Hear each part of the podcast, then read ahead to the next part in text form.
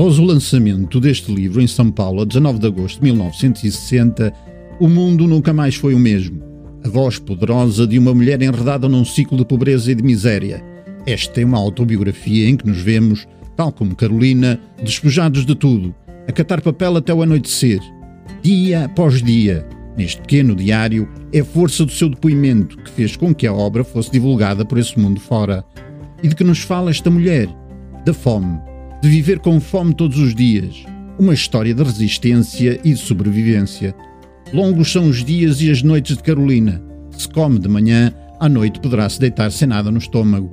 Mas se fosse só ela, mas tem ainda os três filhos pequenos, e o sofrimento é enorme, porque se vê impotente, um dia após o outro, e ela a teimar, por ela e por eles, apesar de tudo e de todos. A luta é diária e constante, a angústia permanente. Nunca sabe o que o dia lhe reserva, a ela e aos filhos. E a pergunta é sempre a mesma: terão o que comer? A vida na sua crua brutalidade. Ao longo desta desventura, vamos acompanhando os sonhos dela e as suas utopias. Aquele é um mundo fraturado que nos transforma à medida que mergulhamos nele. Neste meio tão sofrido, temos ainda o álcool, a mesquinhez e a violência. As condições subhumanas dos favelados a pesar em cada um. E o seu grito a ecoar nestas páginas, a ir para lá da gramática, para lá dos erros, para lá de todos os aspectos formais, para lá do que interessa a um mundo literário fechado nos seus cânones.